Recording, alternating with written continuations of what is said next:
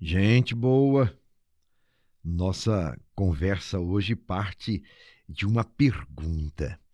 Dom Darcy, diz esta pessoa, sou cristão católico e participo da minha comunidade. E sempre me comprometi com a militância política. Mas eu quero dizer para o senhor, é muito difícil ser cristão e atuar no mundo da política, porque a maioria pensa que a igreja e o cristão não pode se envolver com a política. Então eu gostaria que o senhor refletisse um pouco sobre o cristão e a política, um assunto tão controverso na igreja e na mentalidade dos cristãos, não é verdade? Verdade mesmo. Este é um questionamento muito importante que dá uma boa prosa entre nós. E esse questionamento sempre retorna: o cristão e a política. Nós temos que fazer algumas distinções para não haver confusão.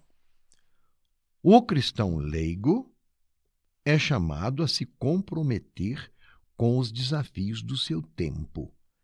Fé e vida se entrelaçam. Ora, então ele é chamado a se comprometer nos conselhos municipais, por exemplo, porque é ali que se constroem as políticas públicas. Também no acompanhamento das reuniões na Câmara dos Vereadores, infelizmente nós não fazemos isso, mas quão importante é isto? Porque ali discutem coisas de nossos interesses. E tantas outras ações, o cristão precisa participar para mudar a sociedade, para mudar o cenário de injustiça, de pobreza, de exclusão. E para mudar, então, a sociedade, é preciso sim participar da política e da boa política, e também de saber escolher homens e mulheres que interagem politicamente na comunidade, porque são os nossos representantes. Todo ser humano é um ser político. Já pensou nisso? Portanto, se você é ser humano, você naturalmente é político. A política está na organização social. Responde pela economia de um país. A política está no direito à educação, à saúde, à moradia. Então, como ficar indiferente? Não é possível, porque sofremos as consequências. E, muito particularmente, as consequências, sabemos disso, são grandes quando não fazemos boas escolhas ou até quando omitimos ou permanecemos indiferentes à política. O Papa Francisco ensina que para o cristão é uma obrigação envolver-se na política. Os cristãos não podem fazer como Pilatos, lavar as mãos? Não podemos. Devemos nos envolver na sociedade. E a política é uma das formas mais altas da caridade, porque busca o bem comum. Então, como o cristão vai ficar fora? Os leigos precisam trabalhar na política e levar para as relações ali que acontecem no jogo de poder, levar os valores e os princípios do evangelho que vivem. Você, então, ainda vai me dizer, mas, Dom Darcy, não é fácil, porque a política é muito suja. Então, a essa pergunta, eu devolvo uma outra pergunta. A política está suja por quê? Não será pelo motivo da ausência de pessoas boas, honestas, que conduzem suas vidas a partir dos valores do Evangelho? Vamos limpar a política, incluindo nela pessoas limpas, entre aspas, não? Bons cidadãos e boas cidadãs. É fácil dizer que a culpa é do outro, mas também é preciso que eu me pergunte o que é que eu estou fazendo é dever de todos, e especialmente dos cristãos, trabalhar para o bem comum. O que reza o mandamento maior da nossa fé?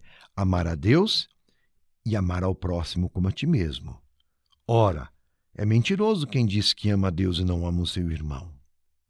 Todos, independentemente da fé que professam, devem trabalhar para um país próspero, democrático, sem corrupção, sem injustiças, violências e preconceitos. Todos nós, particularmente os cristãos.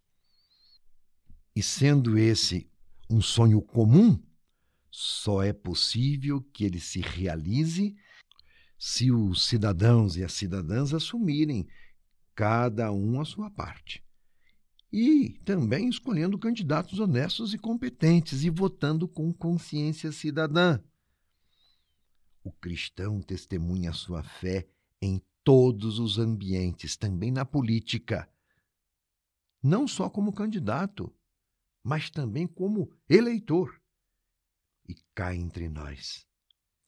Se existem candidatos interesseiros e que fazem o jogo próprio em seu próprio benefício, também existe eleitor corrupto que vende o seu voto.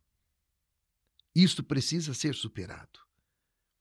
E como é sabido, a Igreja Católica não faz política partidária e não defende candidaturas mas incentiva os cristãos leigos e leigas que têm vocação para a militância político-partidária a se lançarem, a participarem. Os cristãos leigos e leigas não podem abdicar da participação na política e também como candidatos, se for o caso. E quem assume esse compromisso perante a comunidade e a sociedade, necessita fazer jus à confiança dos seus eleitores. Quais são as características de um bom candidato? Uma boa pergunta neste tempo, não é? E eu cito algumas. Um bom candidato deve ter compromisso ético, senso de justiça, coerência entre o que discursa e o que pratica ser honesto, claro, agir com transparência, enfim, ter caráter. Um bom candidato tem caráter. Outra característica muito apreciada num bom candidato, numa boa candidata, é a defesa da vida. E eu costumo sempre dizer: defender a vida desde a sua concepção até o seu natural fim. Veja, com esses critérios você consegue escolher um bom candidato, uma boa candidata. Um candidato que luta contra a vida não merece o nosso voto, porque viola o mandamento da lei de Deus não matar. Consequentemente, fere a dignidade e o direito à vida, dom de Deus. Igualmente, aquele que se candidata precisa ser alguém com sensibilidade ecológica que não mede esforços para implementar políticas de preocupação com o meio ambiente. Porque do mundo e de todo o criado protegido depende também a nossa vida. Por isso, cuidar da nossa casa comum, o planeta que vivemos, deve igualmente entrar na pauta de todos os bons governantes. Ainda, um cuidado muito especial é fomentar a economia que gere oportunidade para todos. Um bom candidato trabalha nesse sentido e se preocupe com a crise sanitária, o desemprego, a pobreza.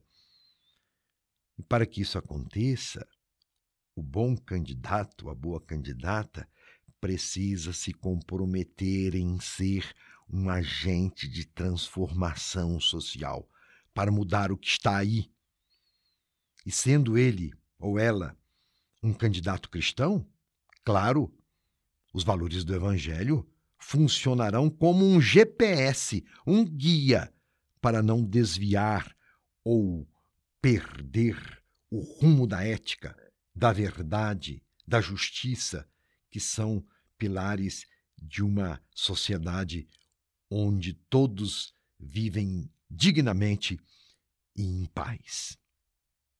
Portanto, o candidato precisa ter um perfil que esteja à altura do cargo que vai ocupar e represente o povo em suas reais necessidades.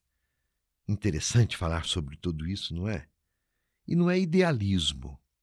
Olha, não existe candidato perfeito, mas a gente pode escolher o melhor dentre eles, não é verdade?